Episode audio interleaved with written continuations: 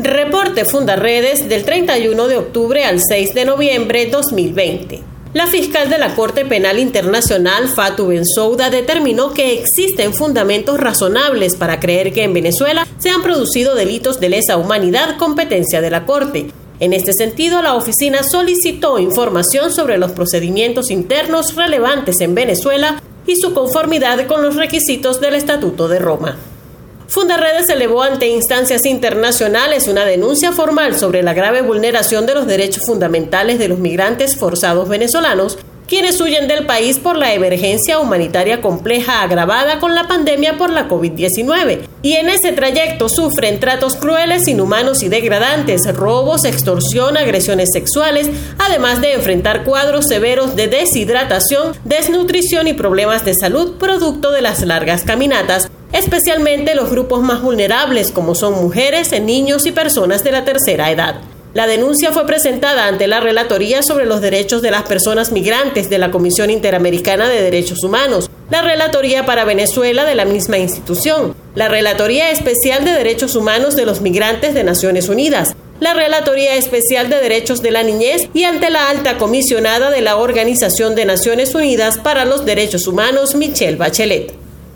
Fundarredes documenta a diario las vulneraciones de derechos humanos que ocurren en Venezuela durante la pandemia por la COVID-19. En medio de este escenario, el fallecimiento de dos ancianos con acentuados síntomas de desnutrición en la ciudad de Caracas conmocionó a la opinión pública nacional y llamó la atención sobre las precarias condiciones que atraviesan los adultos mayores venezolanos jubilados y pensionados cuyos ingresos no les permiten una alimentación adecuada y menos aún el acceso a medicamentos para preservar su salud. Gremios de salud y educación volvieron esta semana a las calles para exigir salarios dignos y óptimas condiciones de trabajo.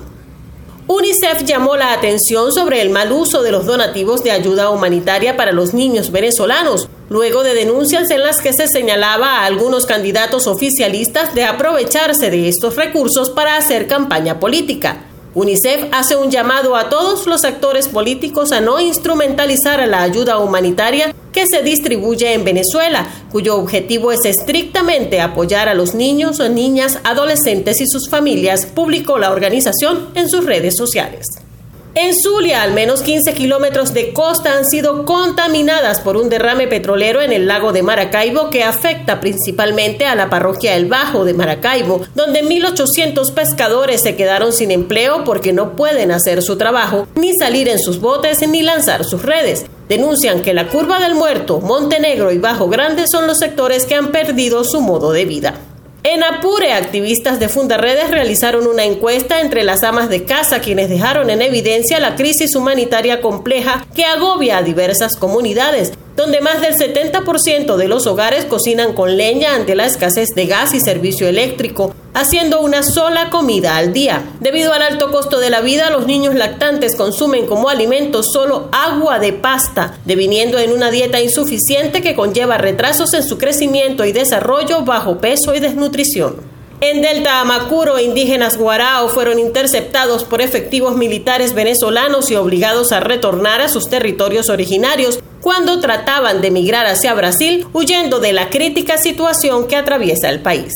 En Amazonas, indígenas del pueblo Jibi de las comunidades Rueda, Coromoto, Platanillal y Brisas del Mar, entre otras, siguen emigrando masivamente a través de caminos irregulares hacia los departamentos fronterizos del Bichada y Guainía, en Colombia, buscando mejores oportunidades de vida ante la grave crisis económica que vive el país y que afecta a esta población vulnerable. Indígenas de los municipios Atabapo, Manapiare y Autana denunciaron la fuerte presencia de la guerrilla colombiana en municipios donde se practica la minería ilegal e instaron al ejército venezolano a utilizar su artillería para expulsar a los grupos armados irregulares que destruyen las reservas naturales de la zona. Señalan además que integrantes de la Armada Nacional están confabulados con los guerrilleros para la extracción ilegal de oro en las más de 100 minas ilegales que funcionan en la zona. Comparte, ayudemos a vencer la censura en Venezuela. Consulta esta y otras informaciones en nuestro portal www.fundaredes.org.